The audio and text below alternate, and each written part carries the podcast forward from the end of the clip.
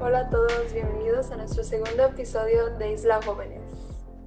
Nosotras somos Romina y Emily, somos estudiantes en la secundaria y somos parte del grupo de jóvenes en Isla.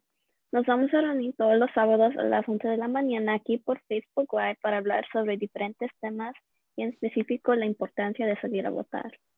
Esta serie es producida por jóvenes para jóvenes. Queremos mostrar a, la, comunidad y en especial a los jóvenes la importancia de salir a votar y también abrir nuevas perspectivas. Isla es una organización sin fines de lucro en lo cual su misión es construir comunidad y liderazgo a través de programas educativos y culturales de inmersión al español. Si no se olviden, si no se han registrado para votar, pueden hacerlo usando el enlace que está en el bio de nuestras redes sociales. Pueden seguirnos y ver el link en Instagram en isla-nc y en Facebook en isla-nc. Si no pueden votar, nos pueden ayudar con pasar la voz y compartiendo el enlace. Y para recordarles de algunas fechas, el 3 de noviembre es el día de las elecciones. El último día para registrarse para votar es el viernes 9 de octubre. Después del 9 de octubre se pueden registrar para votar durante el periodo de las votaciones tempranas, que son del 15 al 31 de octubre. Si van a votar por correo, asegúrense de enviar su solicitud antes del martes 27 de octubre para que le envíen su boleto a su casa. El último día para entrar su boleto por correo o en persona es el martes 3 de noviembre a las 5 pm. Asegúrense de revisar su lugar de votación, ya que algunas locaciones han cambiado debido a COVID. Y hoy nos complace tener a nuestra invitada Mary Jones de la Junta Directiva de Isla. Hola Mary. Hola, ¿cómo están? Bien, ¿y usted? Muy bien, gracias. Muchas gracias por invitarme. Así que la primera pregunta que vamos a preguntar, ¿quién eres? ¿De dónde es? ¿Y cuál es su rol en Isla? Otro rol en que el que interactúa con la comunidad latina. Bueno, mi nombre es Mary Jones, como ya comentaron ustedes. Em, yo nací en México, en Urireo, ciudad de Salvatierra, en el estado de Guanajuato. Eh, crecí en México, eh, viví ahí con mi mamá, con mis siete hermanos. Em, mi padre trabajó casi toda su vida en el estado de Texas, entonces venía a vernos eh, de vacaciones una vez al año. El pueblo donde yo crecí, Urireo, es, eh, es un pueblo que está lleno de personas que emigran a Estados Unidos. Eh, recuerdo creciendo como había muchas familias, la, solamente era la mamá, los hijos y el papá venía a Estados Unidos y solamente venía una vez al año y esa era, e, es la, era la, la, forma normal ¿no? de vivir allá. Había veces que em, de pronto emigraba toda la familia a Estados Unidos y ya no volvíamos a verlos. Eh, entonces, em, crecí escuchando muchas historias de cómo, eh, de cómo era tan peligroso cruzar la frontera, como este, las familias, a pesar de, tener todo ese riesgo, este, seguían haciéndolo ¿no? para encontrar un bienestar para sus familias, para encontrar este, una manera de, progresar. Eh, yo actualmente estoy viviendo en Durham, Carolina del Norte, vivo con mi esposo, con mi hijo de 13 años y mi niña de 10 años, los dos son parte de Isla. Eh, también estoy trabajando en la Clínica de Salud Mental El Futuro como gerente de proyectos clínicos ahí. Eh, el Futuro es una clínica que se dedica a, dar servicios de salud mental y de abuso de sustancias a la comunidad latina de Carolina del Norte. Eh, antes de trabajar en el futuro, también estuve trabajando en Orange County Head Start y Early Head Start eh, como coordinadora de inscripciones y de asistencia eh, bilingüe. Estuve haciendo traducciones, estuve em, siendo voluntaria, estuve trabajando también como facilitadora de grupos para padres latinos em, en una iglesia. Em, y esa es mi, historia aquí en Estados Unidos. Me, mudé a Estados Unidos a los 25 años eh, después de, casarme em, y desde entonces hemos estado, hemos estado acá. Ahora en, Isla, yo eh, formo parte de Isla eh, desde el 2014 cuando mi niña, que ahora está en quinto grado, ella entonces estaba en pre-K eh, y eh, desde entonces formamos parte de, este programa maravilloso. La primera vez que yo entro a Isla, em, me sorprende tanto la calidad de servicios que estaban ofreciendo. Recuerdo entrar y, ver a las maestras y ver todos los grados y conocer a Jenice. Y todo fue como una experiencia, algo increíble algo inesperado. Es un programa este, que es eh, gratuito para las familias, es un programa en el que te sientes bienvenida en el momento de que entras a, Isla, en el que encuentras una conexión con las familias. Em, ahora, eh, hace dos años eh, estuve, escuché que, que había posibilidad de unirse a la junta directiva de Isla y pues, como les comento, yo en realidad eh, siempre había querido hacer todo lo que yo pudiera hacer de mi parte para contribuir un poco en todo lo maravilloso que, eh, que Isla nos estaba dando a nosotros como padres y a nuestros hijos. Entonces, apliqué para, para ser parte de la junta directiva, mi aplicación fue aceptada eh, y hace, em, en este año, precisamente, eh, la Junta Directiva me eligió como presidenta para eh, tomar ese, papel tan, tan importante, ¿no? Es una gran responsabilidad. Estoy aprendiendo muchísimo de todos los miembros de la Junta Directiva. Todos ellos son maravillosos. Y, em, y pues aquí estamos. Aquí estamos a, a, seguir adelante y a tratar de, de, hacer un buen trabajo. Sí, qué bien. Ahora, ¿nos podrías contar cuál fue su experiencia cuando llegó a los Estados Unidos y, cuál, y qué fue lo que le ayudó a mejorar, a adaptarse a, nuestro, a este nuevo ambiente? Por favor. Claro que sí. Um, ok, so, como les comenté, yo nací, crecí, estudié en México.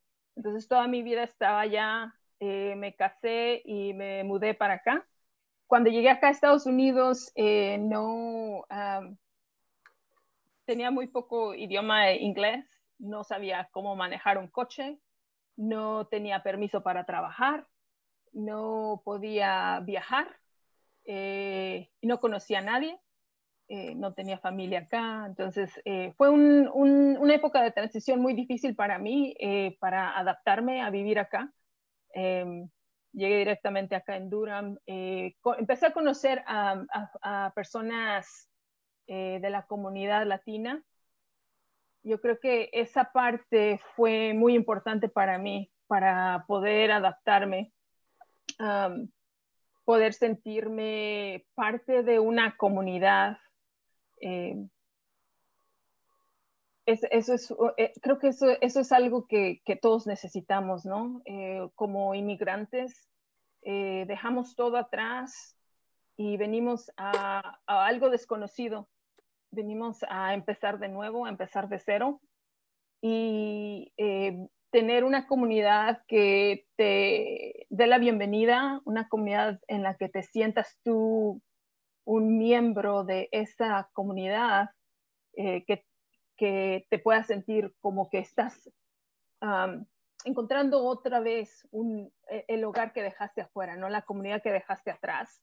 Eh, yo creo que ese, sentido de pertenencia es, muy, muy importante para poder adaptarte y, empezar ahí, empezar a preguntar, empezar a, conocer este, tu nuevo ambiente, tu nuevo hogar, tus nuevas leyes, tus, tus nuevos, las nuevas reglas en las que tenemos que vivir. Sí, eso es muy difícil para venir a un lugar nuevo y tratar de adaptarse allí. Y me gusta como que Isla es muy como casa en un nuevo lugar. Y yo recuerdo cuando yo primero me uní a Isla, yo no sabía a nadie porque estaba nueva, pero todos como que como que ahí es como una casa y todos estamos muy felices juntos y es muy, es muy lindo estar allí. Así es. Sí, Emily. Eh, de hecho, eh, ah, algo que, que, escucho muy seguido de, de, los padres es que Isla es una gran familia. Eh, somos una, una, gran familia, ¿no? Y todos este, queremos apoyarnos mutuamente y todos aprendemos de todos y, y todos tenemos algo que contribuir. eso me, me fascina. Y la segunda eh, pregunta es, ¿cuál ha sido su experiencia como una mujer latina viviendo en Honduras? ¿Y cómo pudo conectarse con la comunidad? ¿Si hizo difícil o no? Eh, sí. eh, como les comenté, ¿no? Este, fue fue una, una transición difícil. Eh, venir acá a un país desconocido con un idioma diferente, este, y empezar y, ver cómo, primero que nada, eh, cómo te, te, vas a etiquetar, ¿no? Ahora, eso fue un reto para mí, de hecho, eh, venir acá y pues yo vengo de México, soy mexicana, y de pronto me preguntan, oye, tú eres latina, y eh, de pronto me, me, me, sorprendió esa pregunta, ¿no? Latino quiere decir, este, englomera mucho. Yo soy mexicana, yo no soy latina después empecé a, reflexionar y empecé a pensar cómo, you know, acá en, en, aquí en Durham hay muchos mexicanos, hay guatemaltecos, peruanos, salvadoreños, costarricenses, eh, argentinos, chilenos, hay gente de toda América Latina, ¿no? Y si nosotros nos, nos em, nos vamos a poner en nuestra, eh, eh, con nuestro grupo solamente, este, vamos a ser menos, vamos a, hacer, este, a estar más uh, dispersos. Sin embargo, si nosotros como latinos que venimos eh, de, de, un país eh, diferente, que estamos, que tenemos, este, compartimos el mismo idioma, compartimos costumbres similares, compartimos eh, vivencias similares, eh, retos similares. Creo que ahí es donde es importante unirnos, ahí es donde es importante decir juntos podemos levantar la voz y juntos van a escucharnos porque juntos nuestra voz suena más fuerte. Entonces es, em, es ahí donde, donde eh, yo me doy cuenta de que sí, soy latina, sí, este, somos, eh, somos una comunidad fuerte, una comunidad vibrante, una comunidad que tiene mucho que ofrecer a, Estados Unidos, una comunidad muy trabajadora, este, muy luchona, una comunidad que viene a Estados Unidos y viene con el propósito de trabajar y de mejorar y de, y de buscar el bienestar para nuestros hijos. Entonces, soy orgullosamente latina. Eso es muy importante. Ahora, hay familias, ay, perdón. ¿Cuál fue su experiencia cuando al fin pudo votar y cómo fue ese proceso para usted? ¿Se le hizo difícil informarse sobre las elecciones? Eh, bueno, pues eh, cuando de pronto llegué acá a Estados Unidos, eh, fue, había muchas restricciones, ¿no? Eh, llegué con una visa que no me permitía este, trabajar, no me permitía eh, viajar. Eh, después de un tiempo pude aplicar para una este, residencia condicional. Después de ahí pude aplicar para remover las condiciones de mi residencia. Y finalmente en el 2011 pude aplicar para ser este, em, ciudadana la ciudadanía pues este, te trae muchos beneficios, ¿no? Entre ellos pues ya no tienes que pagar cada cierto tiempo para renovar tu tarjeta de residencia, son creo que son como 540 dólares que tienes que pagar cada cierto tiempo. Este, si no eres ciudadana tienes que avisarle al, al gobierno cada que te mudas de, un, de, dirección. Eh, tiene la restricción de que no puedes vivir más de cierto tiempo fuera de Estados Unidos.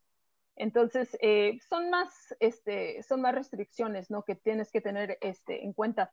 Entonces, eh, en cuanto yo pude hacerme ciudadana, yo, lo, yo tomé esa oportunidad y pues yo creo que es la, la, la mejor, este, la mejor cosa que pude haber hecho. Eh, y yo invito a las personas que pueden aplicar ahora para hacerse ciudadanos que lo hagan. En cuanto ustedes puedan, háganlo. Este, si ustedes tienen una residencia y han estado viviendo acá por, por mucho tiempo, anímense a aplicar para la ciudadanía porque eh, siendo ciudadanos van a poder votar, van a poder tener los beneficios que muchas personas no tienen. Eh, entonces, eh, quiero, primero que nada, hacer esa invitación, ¿no? para mí fue, fue un proceso largo. yo sé que hay procesos que son mucho más largos que el mío también, quiero este, reconocer eso. Pero en el 2011, cuando me, hice ciudadana, entonces pude, pude este, tener esa, ese placer de, poder eh, ir y, dar mi voto, ¿no? Al, candidato, a los candidatos que yo quería. Y fue una de las satisfacciones más grandes también el hecho de que cuando tú votas y ver que eh, los resultados, el candidato ganador es el candidato que tú querías, son los candidatos que tú querías, este, es, una satisfacción muy fuerte que tú este, contribuiste para eh, para elegir a tus líderes, a los líderes que tú querías, a los líderes que estaban este, proponiendo hacer cosas con las que tú estás de acuerdo y en las que tú estás apasionada, las cosas que van a beneficiar a tu comunidad. Sí, claro, claro. bueno, ¿cuál ha sido la mejor experiencia que ha tenido durante las elecciones pasadas? Eh, siempre me ha encantado a mí eh, la oportunidad que nos, que nos brinda aquí en Carolina del Norte de votar eh, más temprano, ¿no? Eh, no esperar hasta, hasta, la, hasta el último momento. Entonces, em, el hecho de, de, poder ir y, y, decir yo contribuí para que tú este, hubieras hecho, hubieras llegado a donde estás con tus líderes, con el sheriff, con el gobernador, con el presidente, con la junta directiva, este, todas las posiciones que están este, en juego, ¿no? Em, eh, tú poco a poco estás este, contribuyendo, estás difundiendo em, la información para poder lograr un cambio poco a poco se puede lograr ese cambio. El, cuando tú votas por alguien, estás, este, estás afectando tu, tu futuro, pero no solamente es el tuyo, es el de tu comunidad, es el de tus padres, eh, de las personas que quieres, de todo el país. Eh, entonces, eh, eso, es, este, eso es un gusto enorme, el poder, el poder hacer contar tu voz. Y Mary, ¿qué hizo para estar en Isla y cuál fue la razón por la que se quiso unir a la Junta Directiva de Isla? Pues sí, eh, como te comenté, este, Emily, el, ser parte de Isla fue, ha sido una, eh, una satisfacción muy grande, una, eh, una experiencia muy bonita ser parte de esta familia tan, tan bonita. Eh, ha sido eh, algo que ha sido muy, que me ha ayudado a mí a crecer como persona también. siento que soy parte de una comunidad, que estoy bienvenida, que estoy este, siendo apoyada y que estoy contribuyendo un poquito, un poquito de lo que yo tengo, de lo que yo puedo dar, siendo voluntaria, siendo este, Em, ayudando en lo que yo pueda para poder este, tener, eh, aprender de los demás y también eh, contribuir un poquito de lo, que, de lo que yo puedo. Sí, qué bien. Eso es muy importante porque necesitamos personas que están dispuestos a tomar posiciones de liderazgo. Ahora, en Isla en muchas, tenemos familias que no pueden salir a votar ¿Qué pueden hacer esas familias durante las elecciones? Sí, en, Isla y, en, todo el país, ¿no? Tenemos algunas, tenemos muchas familias que, no, pueden, que no pueden votar por eh, cualquier situación, cualquier circunstancia. Eh, tenemos jóvenes también como ustedes que quizá ya están ya, ya tienen la edad para votar y tenemos este jóvenes que a lo mejor todavía no pueden votar porque les faltan unos años todavía. este, pero todos desde chiquititos, estoy pensando por ejemplo en mis hijos de 10 y de 13 años. Este, desde, desde chiquitos, desde las escuelas, eh, los maestros, todos estamos tratando de, educarnos. Todos este, estamos tratando de poner nuestro granito de arena. Em, y, por ejemplo, las familias que no pueden todavía votar o que no, que no, que no pueden votar, este, es importante que de todas formas se informen, que sepan quién está, quiénes, quiénes son los candidatos, y qué es lo que cada candidato está proponiendo. Y no solamente dejarse llevar por lo que escuchan la primera vez en la televisión, porque muchas veces este, los medios de comunicación pueden ser que, que no sean este, exactamente, um, ¿cómo se dice?, correctos en lo que están diciendo, ¿no? Y lo malo es que estamos pasando por eso mucho más. Sí, exacto. Sí. Eh, Sí, este, entonces eso es importante, em, eh, eh, tener, tener este, una vista objetiva y ver qué es lo que cada candidato está proponiendo, pero no solamente eso, cada candidato también tiene una historia, qué es lo que ellos han hecho en el pasado. Y lo que han hecho en el pasado está concordando con lo que ellos están haciendo ahora. O sea, hay mucho que, podemos hacer y que podemos informarnos y tener, eh, una vez que tengamos la información que, eh, correcta, entonces ver cuál de estas eh, posturas que los candidatos están tomando me va a afectar a mí y de qué manera.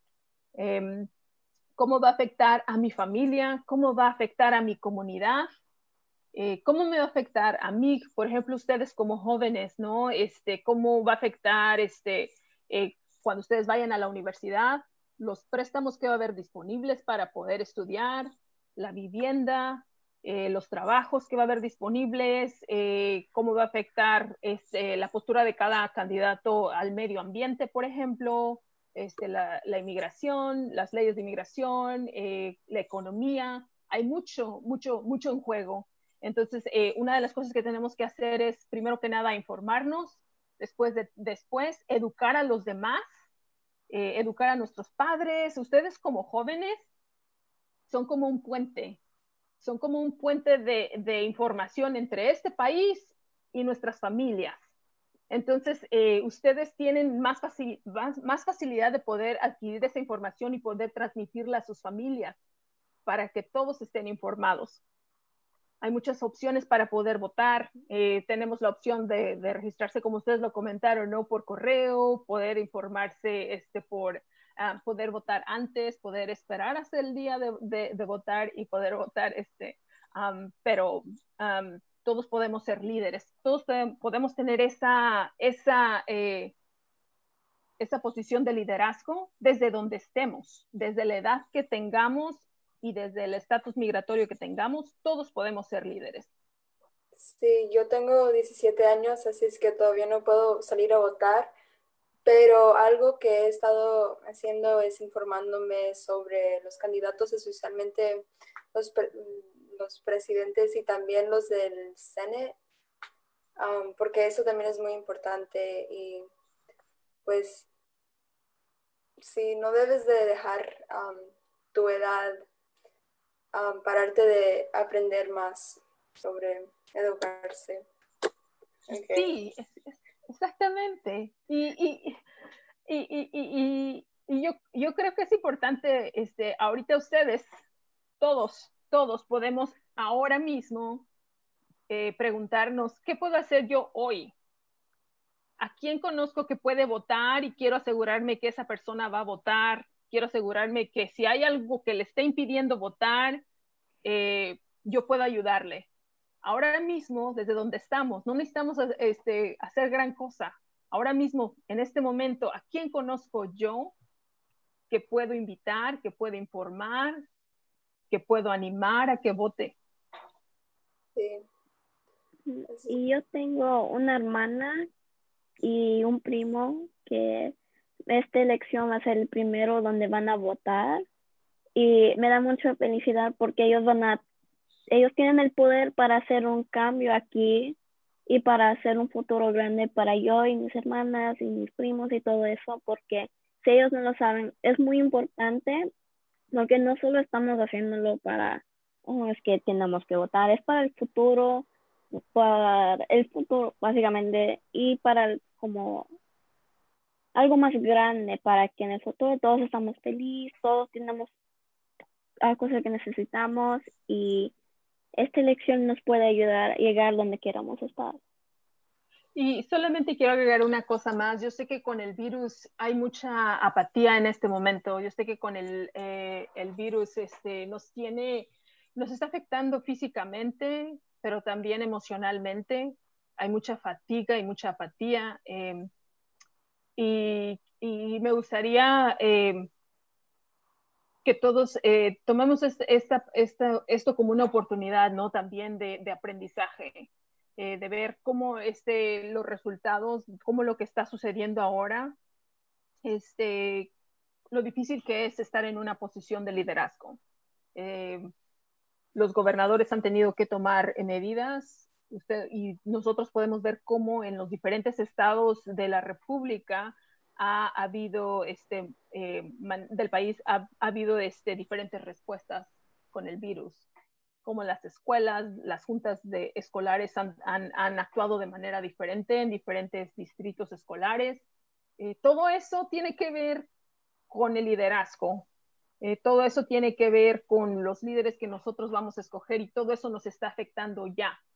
Entonces hay que ir y votar con mucha esperanza de que, de que nuestro voto va a contar y que nuestro voto va a hacer una diferencia y que nosotros vamos a poder elegir a nuestro próximo líder, a nuestros próximos líderes. Sí, eso es muy importante. Y eso es porque estamos haciendo esto para que nosotros los jóvenes aprendamos más, porque creo que personas más jóvenes solo pensamos que solo es el presidente, pero estamos votando para el presidente, para los cortes, para el CNE, los representantes del Estado y es muy importante.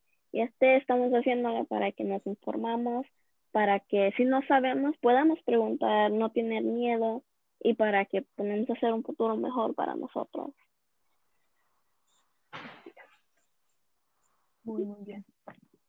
Pues, muchas gracias por acompañarnos esta mañana y muchas gracias a nuestra invitada Mary por tomarse el tiempo de estar aquí y hablar un poco con nosotros.